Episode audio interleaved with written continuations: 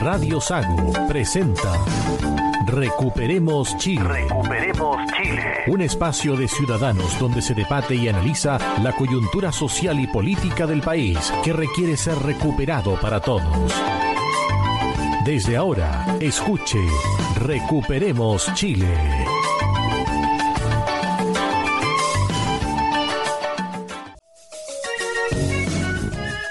Estamos ya en el aire acá en Recuperemos Chile, edición del domingo 3 de septiembre. Llegó septiembre, pasamos a agosto. Capítulo número 87, hoy con los contertulios Roberto Correa. Roberto, ¿qué tal? Muy buenas tardes a los auditores de Recuperemos Chile, este programa que hemos diseñado para comentar la actualidad nacional y recuperar Chile y recuperar el entusiasmo de los chilenos que este mes de septiembre con más ganas hay que recuperarlo. Adolfo Aliaga. Buenas tardes, estimados auditores. Efectivamente estamos en el mes de la patria, un mes muy bonito. Hice su bandera, celebre las tradiciones, disfrute y vamos que se puede. Marcelo Alonso. ¿Qué tal, estimados auditores de Radio Sago? Estamos en septiembre y pasamos a agosto. Este mes de agosto fue complicado, tuvimos altos y bajos, pero ya estamos en septiembre, como dice Adolfo, un mes bonito, el mes de la patria, el mes de nuestras tradiciones, de nuestras glorias del ejército y de nuestra bandera, al tope, siempre. Bueno, siempre se dice que en radio siempre alguien escucha. Roberto Correa. En el programa anterior hablamos de las inundaciones y hablamos de un condominio muy elegante que se llama Zapallar de Curicó, con casas de 200 millones que se inundaron. Que salieron en las imágenes bastante complicadas. Claro.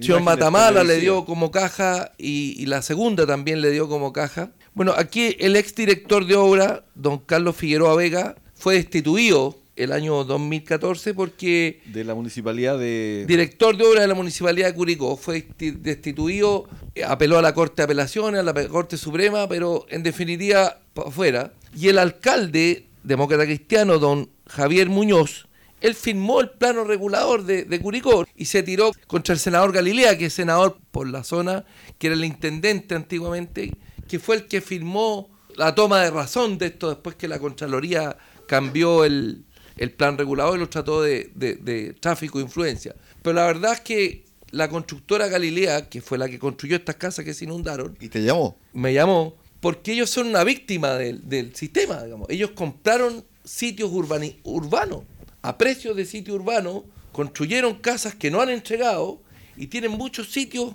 por construir que seguramente nadie les va a comprar. Entonces, a diferencia del caso Cabal, ¿no es cierto? Que se compra un sitio barato, se hace el cambio de uso de suelo y se vende caro. Aquí la constructora que construyó este condominio. El caso Cabal que tú mencionas, Roberto, fue en la zona de Rancagua. Solo para recordar a nuestros auditores, habían al, algunos personajes bastante conocidos en ese caso Cabal, que era eh, el hijo de la Michelle Bachelet, presidenta de la República en ese minuto.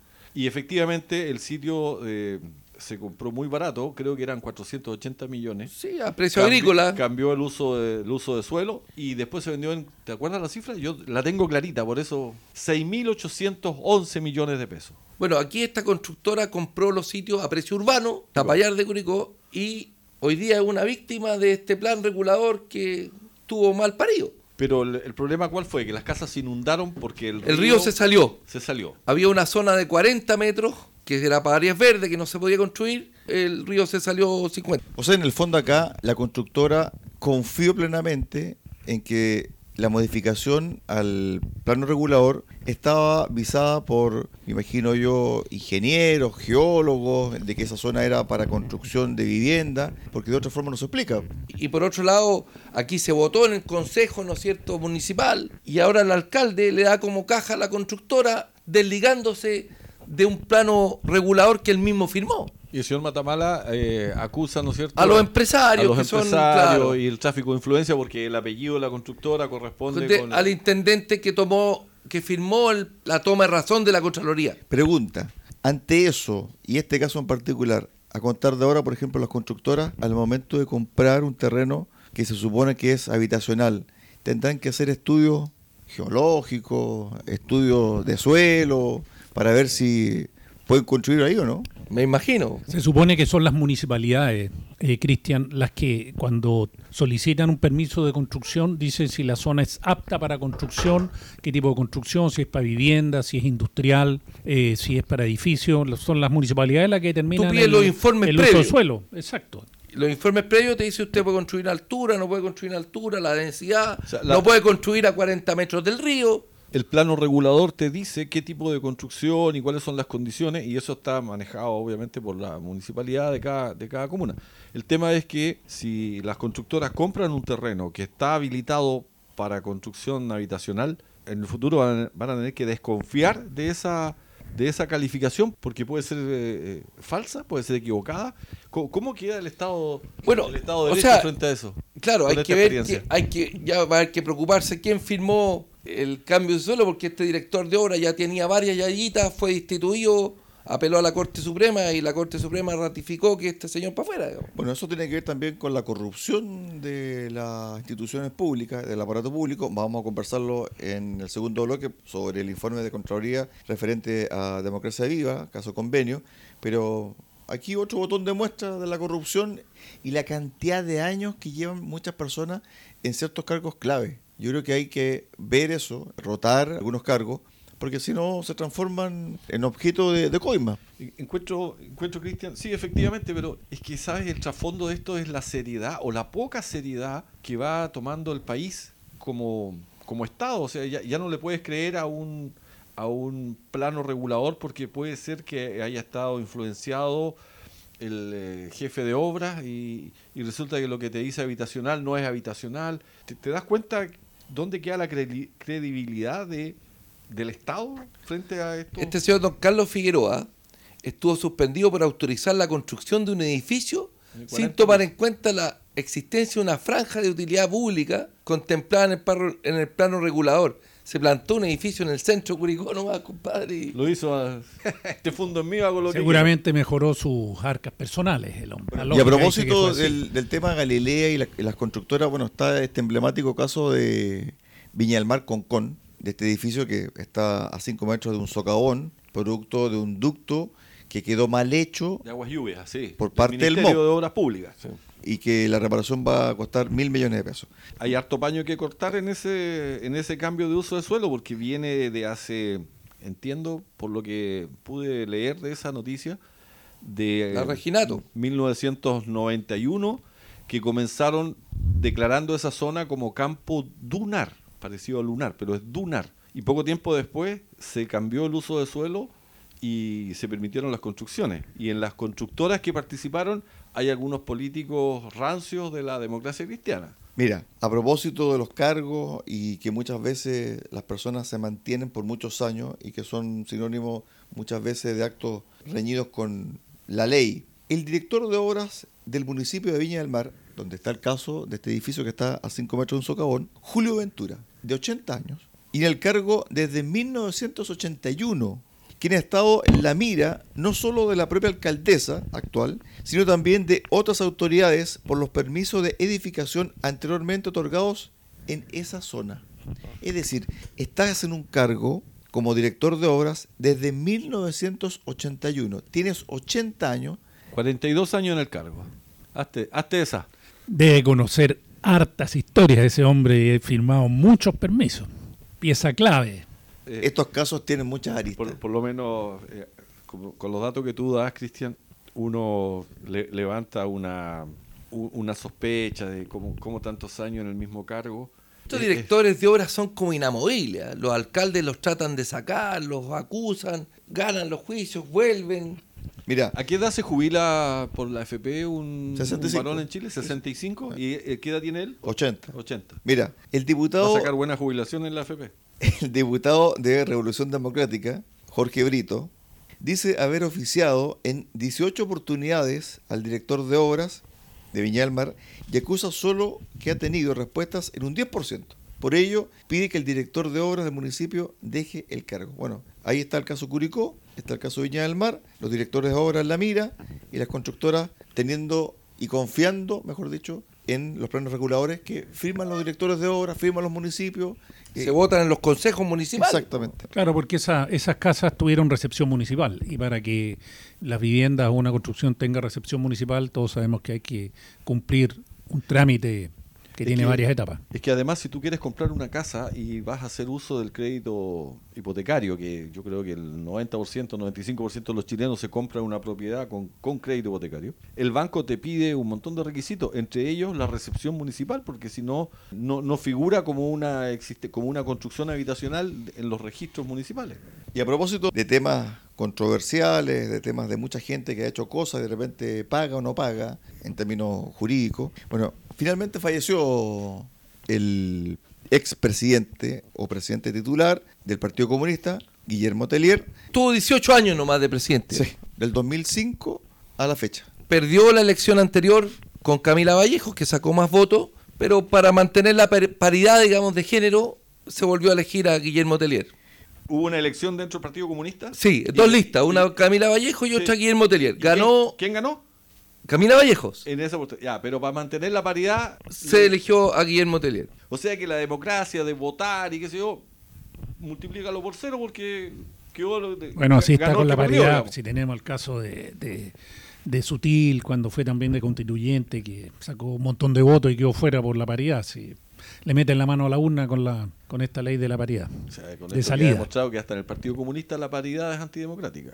Digamos que el Partido Comunista es un partido bisagra dentro de la actual coalición de, gobierno. Y el presidente Boric, teniendo toda la facultad para hacerlo, decretó dos días de duelo nacional y se mandó declaraciones, yo diría, muy desafortunadas. Primero, el duelo nacional Claro, uno dice, pero si hace un par de días atrás murió Belisario Velasco y también hubo duelo nacional. Las comparaciones siempre son odiosas. Y aquí entramos ya en el debate sobre lo que se va a vivir en los próximos días a raíz de la conmemoración de los 50 años del golpe militar o del pronunciamiento militar. Entonces, cuando el presidente dice que tuvo una vida digna, que fue un tremendo colaborador, y justo ese día, cuando hace esa declaración, un brigadier en retiro del ejército que fue condenado a 25 años por el asesinato de Víctor Jara, se suicida al interior de su domicilio en los momentos en que la PDI lo iba a buscar para llevarlo a Punta Peuco.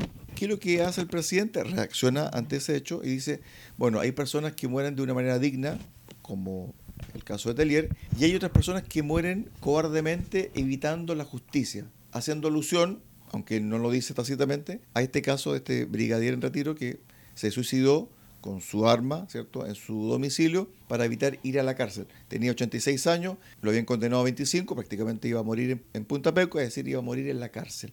Y él dijo, evito eso, me mato. Y generó esta discusión. Pero creo que además también hay una discusión de fondo, Roberto, que tiene que ver con dos hechos fundamentales. El 11 de septiembre y también la opción que tomó Guillermo Tellier en relación a la vía armada. Y a mí me parece que fue totalmente incómodo para muchos chilenos y también fuera de lugar, para mi gusto, que el actual presidente de la República haya hecho guardia al féretro de Telier. Lo mismo que Michelle Bachelet, sabiendo que esta persona fue la que optó, por ejemplo, por hacer el atentado a Pinochet donde murieron cinco escoltas, donde él estuvo involucrado en la internación de armas en Carrizal Bajo, es decir, optó por la vía armada para derrocar a un gobierno. Podemos discutir el origen de su gobierno, pero optó por una vía violenta. Pero hay un comentario ahí, Cristian. Fíjate que nuestro expresidente Piñera también formó parte de la escolta en el ataúd del presidente, entre comillas, Chávez en Venezuela, que todos sabemos cómo está Venezuela. De hecho, tenemos muchos venezolanos acá que le podemos preguntar cómo está Venezuela. Y Chávez fue también un, dictador que se aferró al poder y no lo entregó. Y Piñera estaba en la escolta del ataúd. Criticable también. Pero hay una diferencia. ¿Cuál? Telier, diputado. Chávez. Presidente. El 2013, las viudas de, de los carabineros muertos en ese asesinato, que fue el 7 de septiembre de 1986, fueron a la justicia. Y la Corte Suprema dijo que el diputado y timonel del partido Guillermo no podría ser investigado por la muerte de los cinco escoltas. Está confeso, la decisión la tomó la Corte hasta donde llegó la querella por las, de las tres viudas. Buscaban que se enjuiciara por incurrir en un crimen de lesa humanidad. Sin embargo, la justicia estimó que se trató de un homicidio calificado con carácter terrorista, ya había prescrito. Las mujeres presentaron el libro luego que Telier reconociera en una entrevista en El Semanal que autorizó el atentado al general Pinochet y lo atribuyó, comillas, palabras de Terriel, réplica de lo que ellos hicieron con nuestras direcciones. O sea, para algunos crímenes, para algunos delitos hay prescripción y para otros no.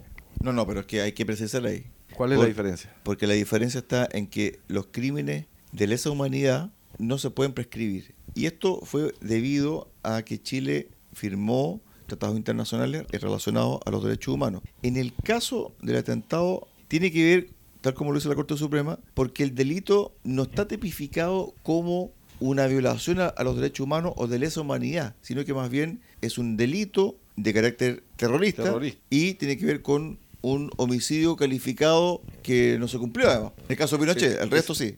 Ese atentado fue, eh, ahora en un par de días más se vuelve a cumplir un aniversario más. El 7 de septiembre del 86, como bien decía Roberto, murieron cinco escoltas y 11 resultaron heridos en un sector que se llama Cuesta Achupayas, en el camino Santiago al Cajón, del Maipo. Referente a los fallos de la Corte Suprema, este uniformado que se suicidó de 86 años, todos sabemos cómo lo que tú hablas de los crímenes de lesa humanidad, Cristian, pero son figuras eh, jurídicas que ha ido sacando la izquierda para mantener el secuestro permanente y este tipo de cosas y que no, no puedan optar a ningún beneficio.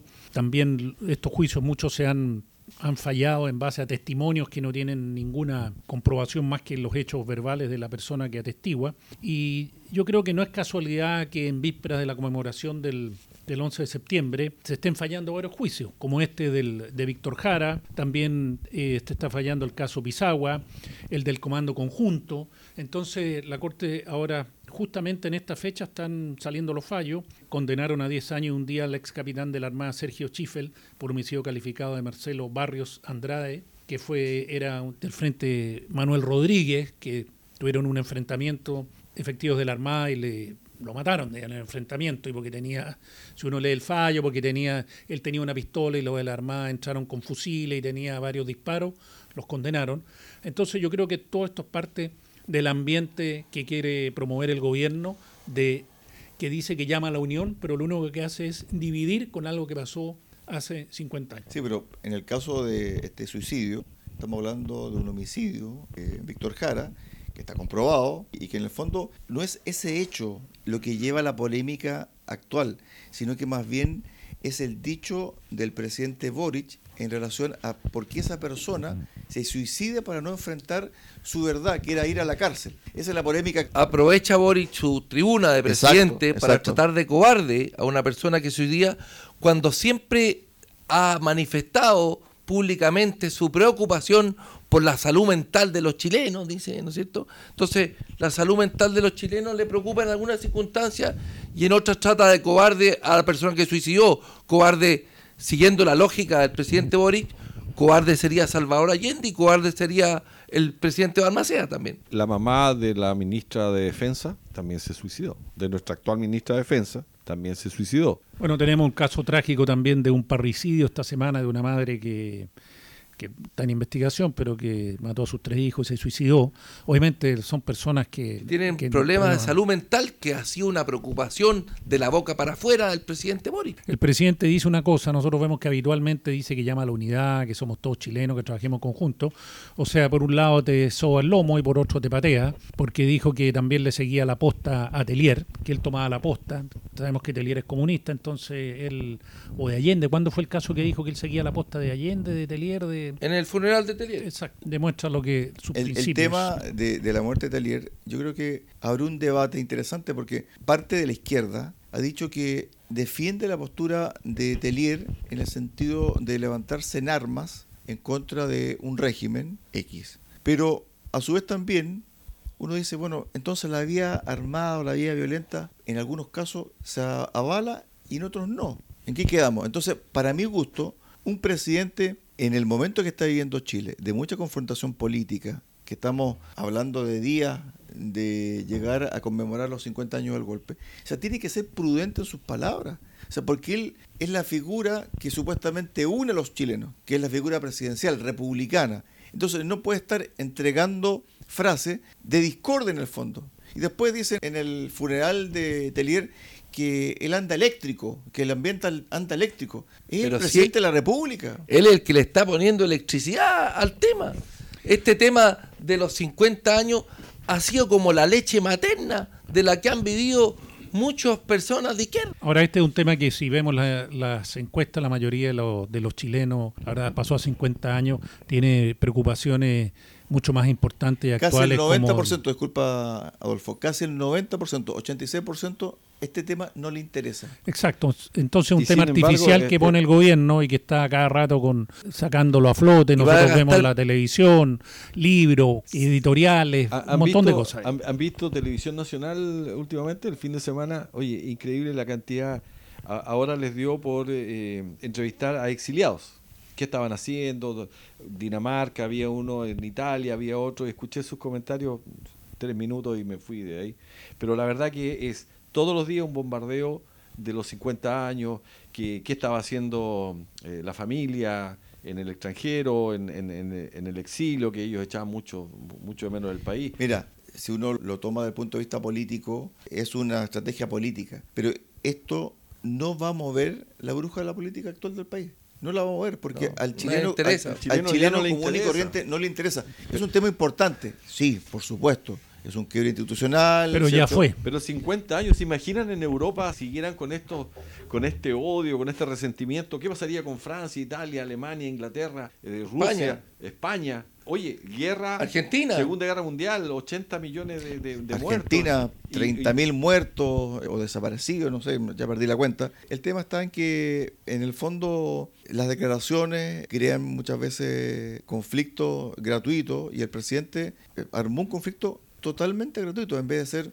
ponderado, templado en sus declaraciones, lanza frases muy incendiarias y que no contribuyen al clima. Entonces, uno ya no le puede pedir que... Pero tú, tú crees que el presidente actual que tenemos, Gabriel Boric, podría ser, como tú lo estás tratando de idealizar a un presidente? No, no, no, no, ya no, ya. Yo, yo creo que no, ya no tiene, fue no- ya. no tiene la materia prima para ser. Para cerrar el tema de Guillermo Telier, yo desde este programa Recuperemos Chile quiero mandarle un saludo a las viudas del cabo primero ejército Miguel Guerrero Guzmán, del cabo ejército Gerardo Rebolledo, del cabo ejército Candelario Hernández, del cabo carabineros Pablo Silva Pizarro y del cabo segundo ejército Roberto Rosales Martínez, que nunca tuvieron justicia a pesar de tener un- una persona confesa de haber mandado a matar a su Y que disfrutó de los beneficios de ser diputado, presidente de un partido, etcétera. Muchas veces se dice que no hay justicia. Bueno, estas familias no tuvieron justicia con la muerte de su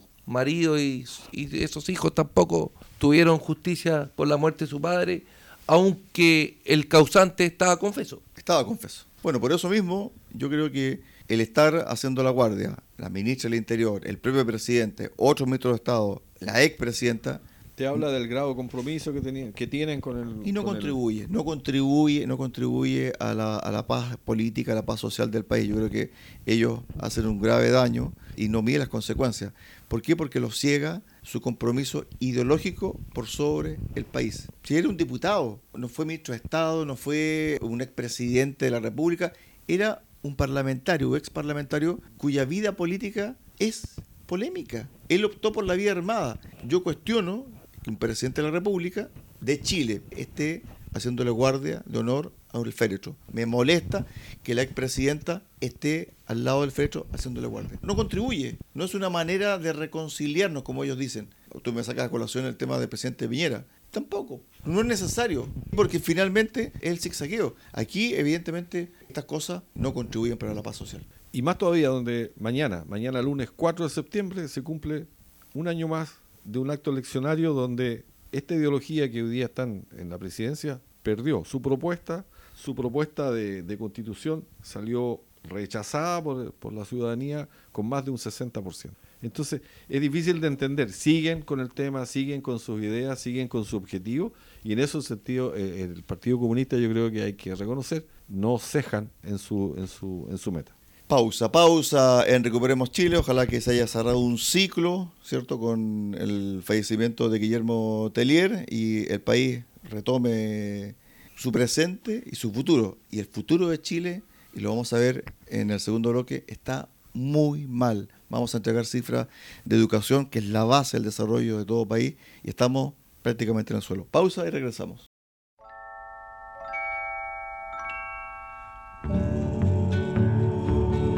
Van pa' mar, pa' mar adentro y son los madrugadores. Allá van los pescadores, mar adentro echar la red. Van pa' mar, pa' mar adentro y son los madrugadores. Allá van los pescadores, mar adentro echar la red. Se perdieron a lo lejos todavía no aclaraba y un rayo de sol travieso que bajó de la montaña los buscó por la caleta. Se encontró con que no estaba. Van pa' mar, pa' mar adentro y son los madrugadores. Allá van los pescadores, para adentro a echar la red. Buenas las esperanzas, la marea está baja. Si pueden echar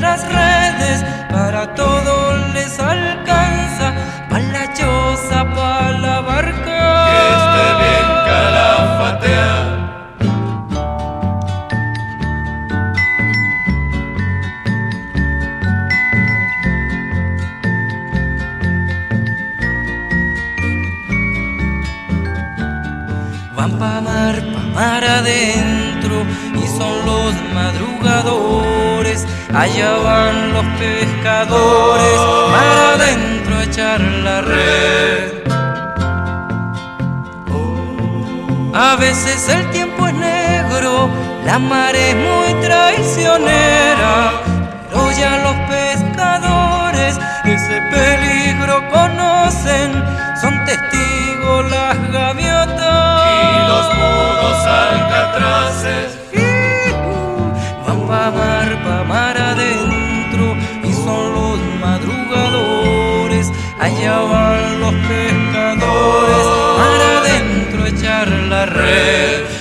Pa' mar, pa' adentro y son los madrugadores. Allá van los pescadores, mar adentro a echar la red.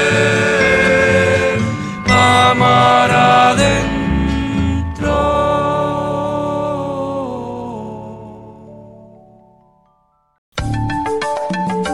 Recuperemos Chile.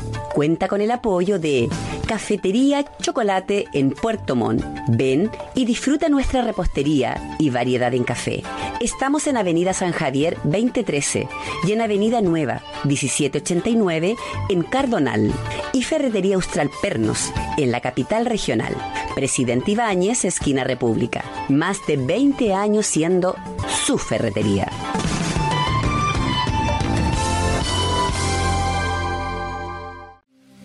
Si estás en lista de espera para operarte y eres de la región de los lagos, escucha con atención. La Fundación Lista de Espera ofrece cirugías para sacarte del largo listado de las especialidades otorrinolaringología y traumatología para mano o rodilla. La Fundación Lista de Espera es sin fines de lucro. Operamos gratis o a bajo costo. Postula por tu operación en el sitio web fundacionlistadeespera.cl. Con nosotros, tu espera puede terminar.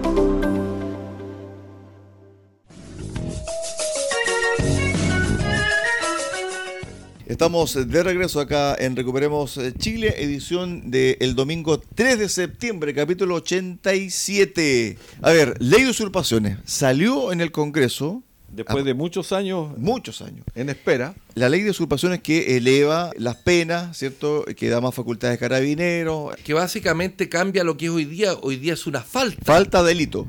Hoy día fa- es una falta la usurpación, pasa a ser un delito.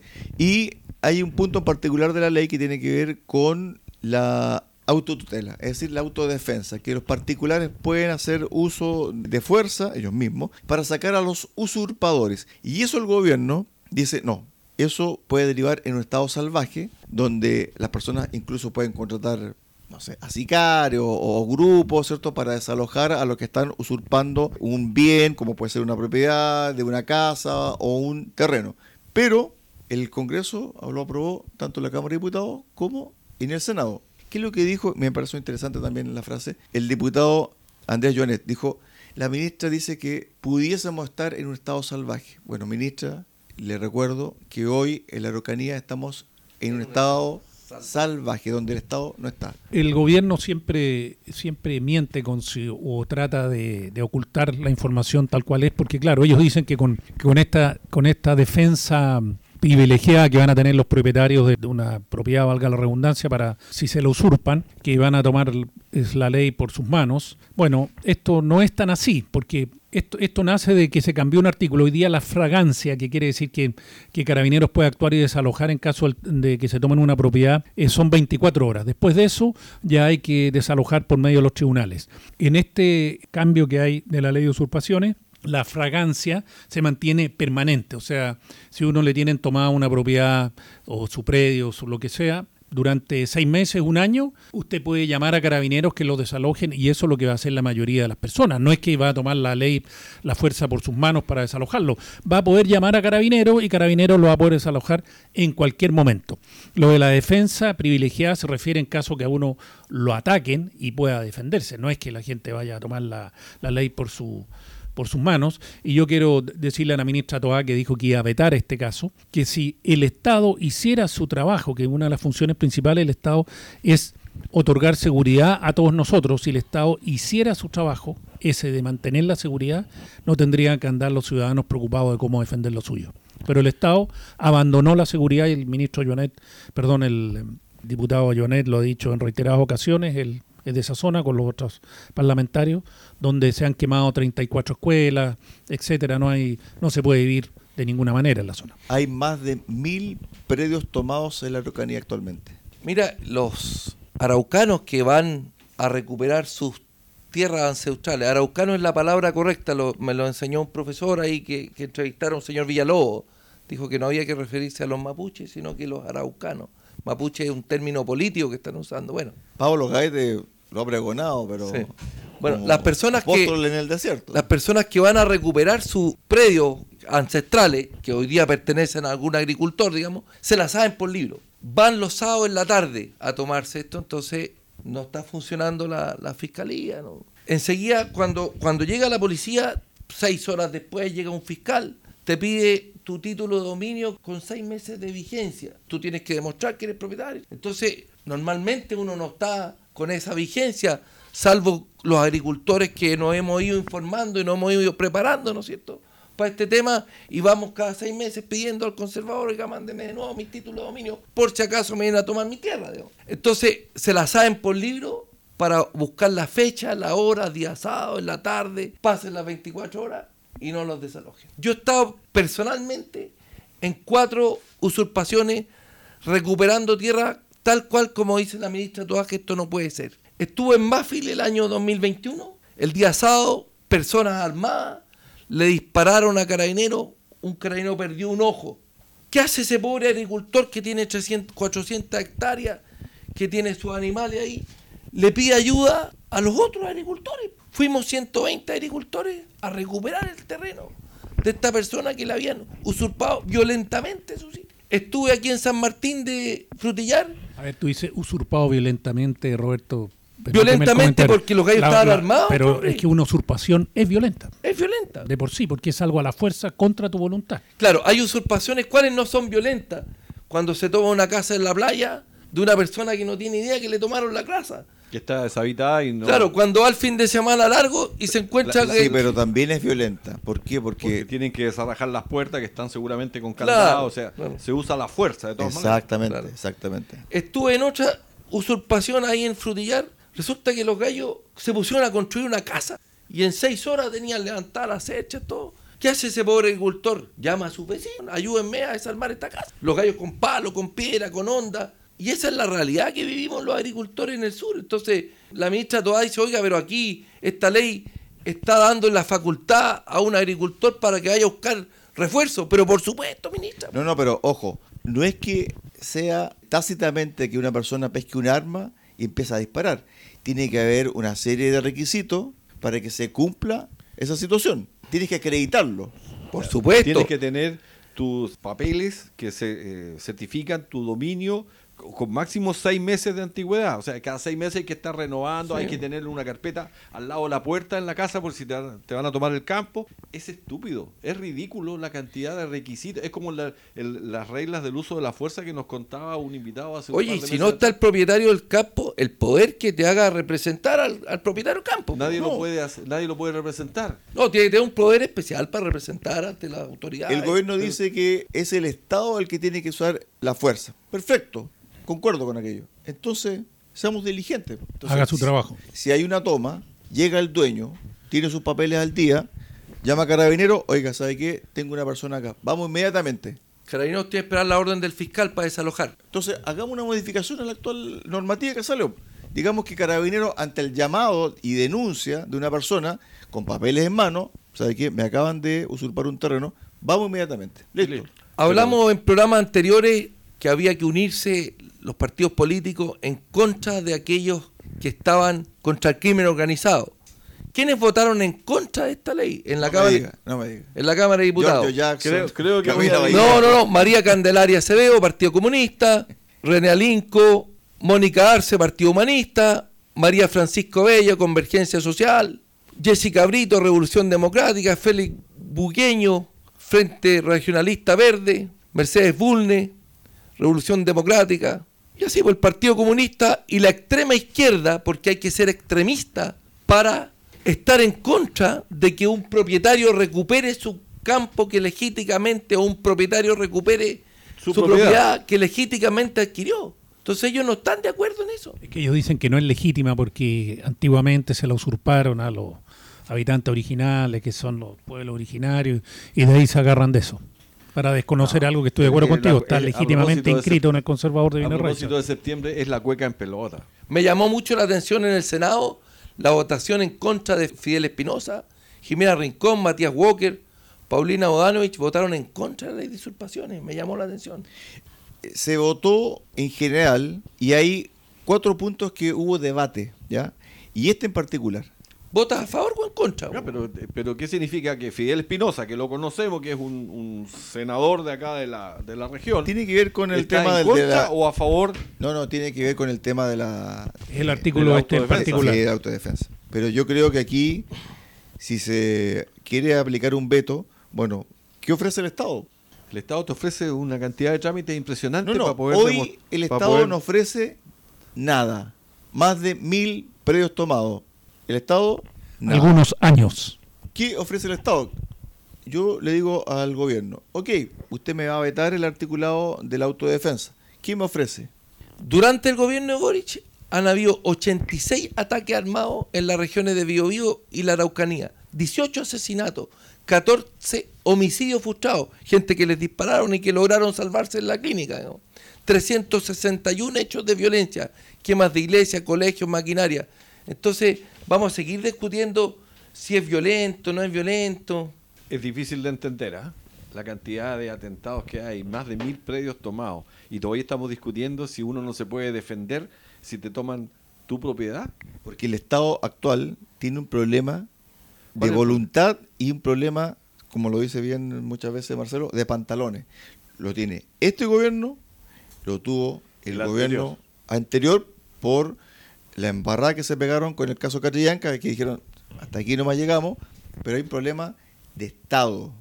Necesitamos un próximo líder nacional, un próximo presidente que tenga pantalones. Y que haga cumplir la ley. Tan Pero simple para como eso, se necesitan pantalones. Porque, Exactamente. Porque por lo visto no... Pueden poner todas las leyes que quieran, pero si tú no la aplicas a rajatabla como está la ley, no vas a tener ningún resultado.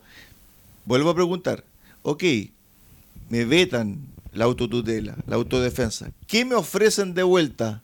No es que el Estado se va a encargar, ¿cómo se va a encargar si hoy no es capaz de sacar a la gente que está usurpando terreno? Está difícil recuperar Muy Chile. difícil, muy difícil. Y muy difícil también está el tema de la educación. Fíjense que esta semana, revisando datos, 1.300.000 estudiantes, vuelvo a repetir la cifra, 1.300.000 estudiantes tiene inasistencia grave, Grave. en el país. Otro dato más. 460 mil estudiantes ha tenido inasistencia grave y se ha perdido un mes de clase. Desde el 2010 al 2023, el Colegio de Profesores ha hecho paros por 157 días, que son 5 meses sin clase, Y el año escolar son ocho meses y medio. Más o menos. Diciembre, enero y febrero están sin clases. Entonces estamos en una crisis invierno. profunda y aquí por más que digamos Chile está estancado económicamente, Chile no crece, etcétera, con estos índices no vamos a crecer. Oye, ojo, son 3.042.986 los estudiantes.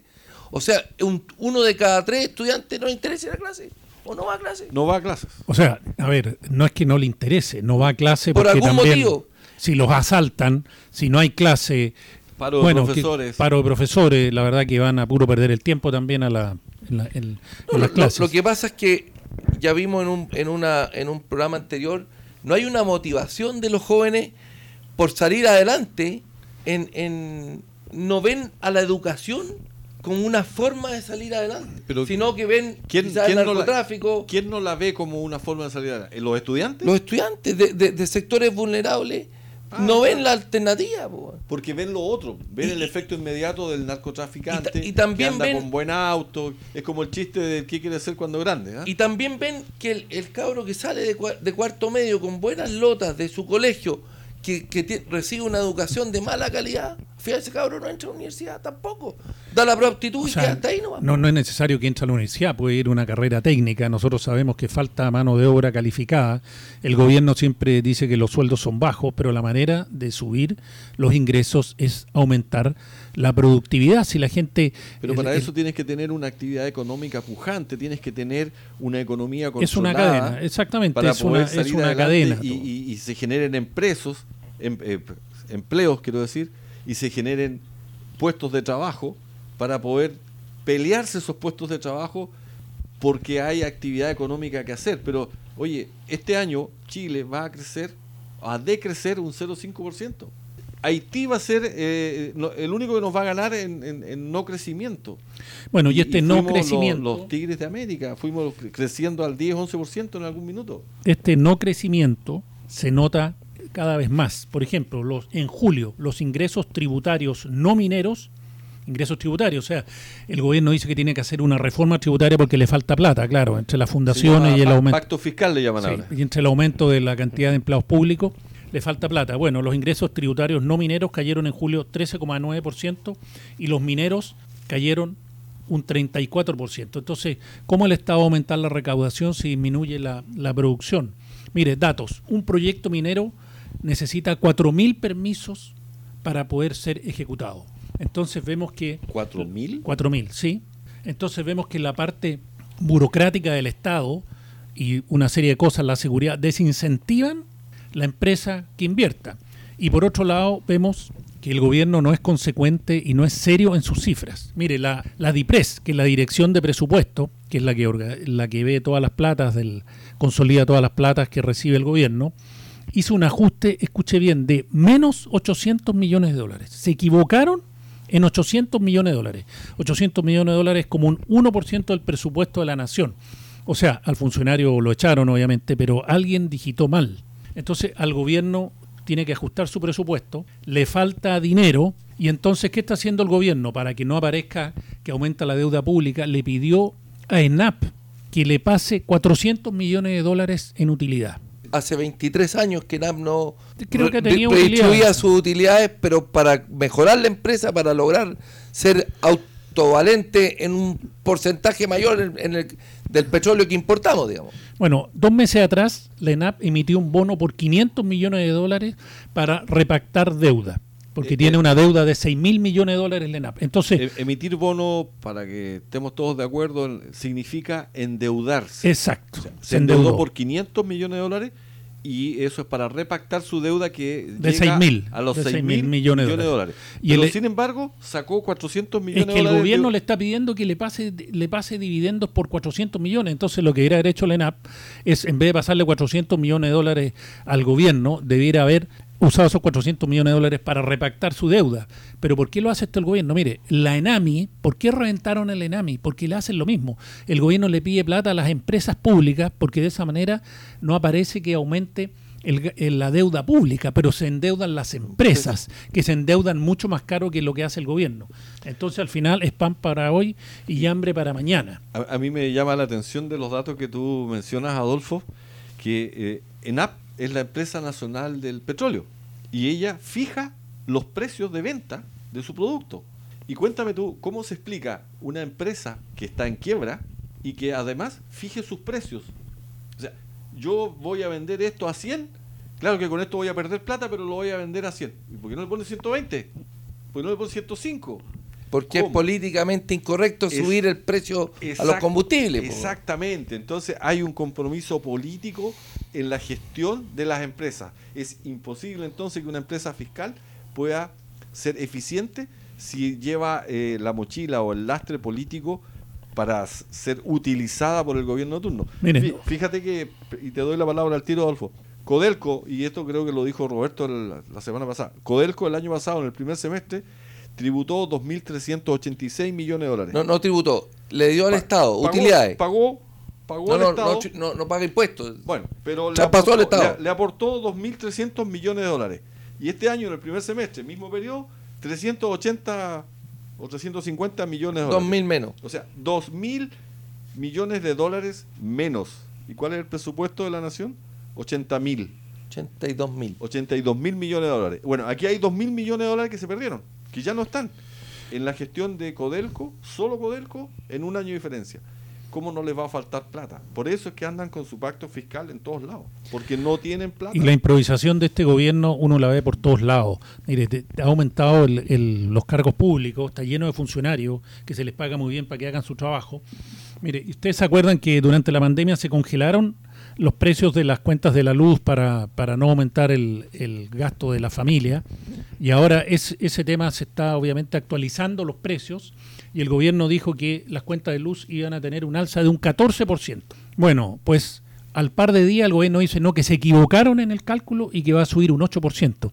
Entonces, los empresarios, la gente en general, cuando escucha una cifra de un 14 y después escucha una cifra de 8, dice, bueno, el gobierno, ¿qué, qué cifra es la que vale? O sea, ¿con qué información un inversionista puede estimar el riesgo, el crecimiento del país, si invierte o no, usted si decide, no sé, que va a comprarse un refrigerador, un televisor o va a hacer algún gasto, va a salir de viaje. O un emprendimiento. Viene, viene, una, viene una incertidumbre tremenda. O sea, el gobierno que tiene funcionarios, la, el Ministerio de Energía, que tiene gente preparada para esto, nunca habíamos escuchado que den una cifra y después la cambien. O sea, no tienen la cifra exacta entonces. Así es. No la tienen, no la. Oye, quiero volver al tema de la educación porque Quedamos en que era 1.300.000 alumnos con, sí, y la importancia de la educación, voy a, transmitirle acá, hay un, periodista en, Miami, Oppenheimer, que tiene mucha llegada al sector latino de, América Latina, que habla justamente del tema de la educación. Dio a conocer hace pocos días su pronóstico para las economías de América Latina en el 2023. Y esos pronósticos son para llorar. Dicen que la región va a crecer apenas un 1.7% el año que viene, o sea, bastante menos que este año y menos que varias otras partes del mundo en desarrollo. Pero lo que me pareció más interesante cuando entrevisté hace pocas horas al director del Departamento del Hemisferio Occidental del Fondo Monetario, Ilan Goldfein, fue su respuesta cuando le pregunté por qué estamos creciendo tan poco, cuál es el motivo del rezago de América Latina. Y lo interesante fue que Goldfein, que es un economista, no me mencionó factores externos como la guerra de Ucrania ni nada de eso. Dijo que la principal razón del rezago de América Latina es la educación. Y lo peor del caso es que según un reciente estudio del Banco Mundial y la UNESCO, la pandemia afectó enormemente la calidad educativa en América Latina. Los niños de América Latina vivieron algunos de los cierres de escuelas más largos del mundo. Van a alcanzar un nivel mínimo de comprensión de lectura. Sin educación no vamos a surgir y tenemos un millón trescientos de tres mil niños que tienen asistencia graves.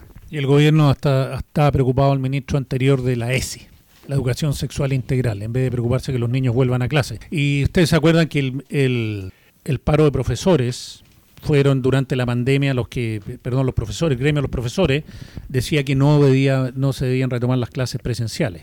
Hoy día están, los actuales autoridades re- reconocen que eso fue un error y que los niños tienen que volver, tienen que volver a sin clase. embargo, esta semana que recién pasó, estuvieron de martes a viernes en, en paro. Bueno, el gobierno, en vez de estar preocupado de la educación, como hablamos, está preocupado de celebrar los 50 años del golpe militar, está gastando mille- miles de millones de pesos en la celebración, películas, y no está preocupado de los 1.322 asesinatos que hubo el año 2022. 41% de esos asesinatos se desconoce quién lo fue. Tenemos una cifra del año 2022 de 6,7 asesinatos por cada 100.000 personas. Esos son los problemas reales que necesitamos para recuperar Chile. A ver, para ir cerrando el tema de la educación, durante esta semana conversé con la gente de Fundación Pivotes. Fíjense que el ¿Una, 20%, una fundación? Sí, fundación. Peta de verdad, sí. ¿eh? El 20% de los más pobres de la región de los lagos tiene problemas para volver al empleo formal. Están en el quintil más pobre. Los que están en el número 5 del quintil, es decir, la gente que tiene más ingresos y que tiene más educación, prácticamente han vuelto al empleo de prepandemia. ¿Qué pasa ahí? Educación, uno de los factores. ¿Por qué? Porque la pandemia lo que hizo fue readecuar el mercado laboral, mucha automatización, mucha digitalización, el mercado del, del trabajo online, y estas personas que no están calificadas se están quedando sin oportunidades de empleo. Es lo que decía el Fondo Monetario Internacional para América Latina. Claramente. Cerramos con este tema. Tenemos dos minutos. Caso convenio. Salió finalmente el informe de Contraloría y dice lo siguiente, que Democracia Viva, esto en Antofagasta, son 427 millones de pesos, contrató a funcionarios públicos y ex Ceremi no fue probo. Parte del el análisis que entregó Contraloría. ¿Esto fue en Antofagasta? Antofagasta, sí señor. Contraloría acredita que hay una falla de probidad y que el Ceremi dividió los montos de los convenios para, para evitar el control legal. No fue probo. No fue probo.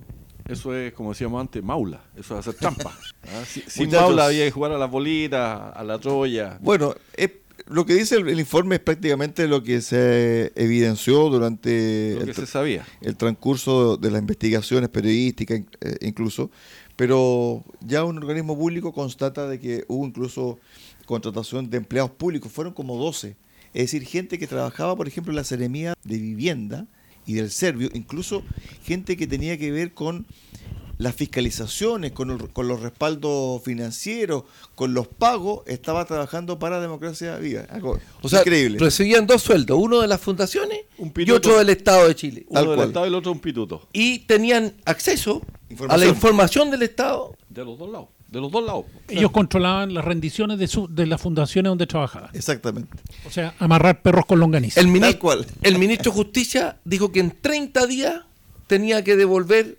Democracia Viva la plata. Han pasado 50 días y el el Contralor, Contralor dijo, dijo, que no se iban a recuperar los fondos, que era muy difícil porque no habían garantía. O sea, No, una vez no más, paga plata. moya. Muchachos. No, no hay garantías. Nos agarró el cierre. ¿Tiene algo que decir? Sí, yo quería siempre destacando el trabajo del 30 Estado segundos. de Chile. Mire, ustedes saben que durante la pandemia el sector salud contrató 30.000 nuevos funcionarios para hacerse cargo de la Ah, se crisis. terminó la Sí. emergencia sanitaria, sí. Sí, se terminó, exactamente. Bueno, de esos 30.000 funcionarios quedan 12.417 trabajando. Pues bien, el, eh, el ministerio dice que necesita dejar 6.000 funcionarios hasta diciembre, porque se les termina el contrato, se les terminó el 31 de agosto y ahora está diciendo que quiere dejar 6.000 porque han tomado otras funciones que son importantes. Pues bien, no se preocuparon del presupuesto de esos 6.000 funcionarios y ahora que se les acabó el contrato, están pidiendo a la Dirección de Presupuesto que les aumenten 50.000 millones para mantener esos 6.000 funcionarios hasta diciembre de este año. Una vez más, haciendo las cosas a última hora. Estos funcionarios que comentaba Adolfo, estos 6.000 funcionarios que el Servicio de Salud está pidiendo mantener hasta fin de año y pide por su parte 50.000 millones de pesos para... Están hablando de eh, que estos funcionarios tienen un sueldo de aproximadamente 2 millones de pesos por funcionario. Ah, Solo para tener una idea de, de lo que se está pidiendo como, como extra en el presupuesto del Servicio de Salud. Y ya hemos hablado latamente de que el Servicio de Salud no ha mejorado su, su calidad de atención. Ni hablemos la deuda que tiene FONASA con los prestadores ni, de servicios. Ni de los 2 millones y medio de chilenos en lista de espera, de los cuales el 40% se muere esperando. Pero bueno, se nos acabó el programa, nos vamos a ir para el próximo 10 de septiembre. un Nos día- vamos. Va a ser un día especial. Exactamente. Nos vamos, amigos auditores de Recuperemos eh, Chile. Muchas gracias por su tremenda sintonía y tal como usted lo acaba de, de oír, quedan muchos temas en el tintero, pero esperamos retomarlos el próximo domingo, capítulo 88, programa especial, 10 de septiembre. Roberto, Adolfo, Marcelo, nos vamos. Nos vemos. vamos. Buen domingo. Buen domingo. para todos. Chao, chao. Recuperemos Chile. Cuenta con el apoyo de Cafetería Chocolate en Puerto Montt. Ven y disfruta nuestra repostería y variedad en café. Estamos en Avenida San Javier 2013 y en Avenida Nueva 1789 en Cardonal. Y Ferretería Austral Pernos en la capital regional. Presidente Ibáñez, esquina República. Más de 20 años siendo su ferretería.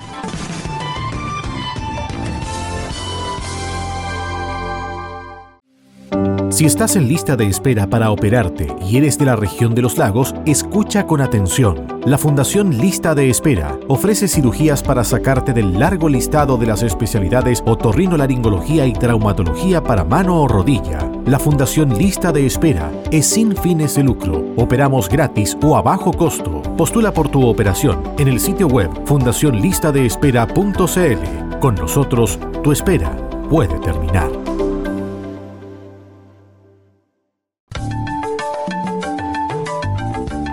Radio Sago presentó Recuperemos Chile. Recuperemos Chile. Una hora de debate y análisis sobre el presente y futuro del país que los ciudadanos quieren recuperar.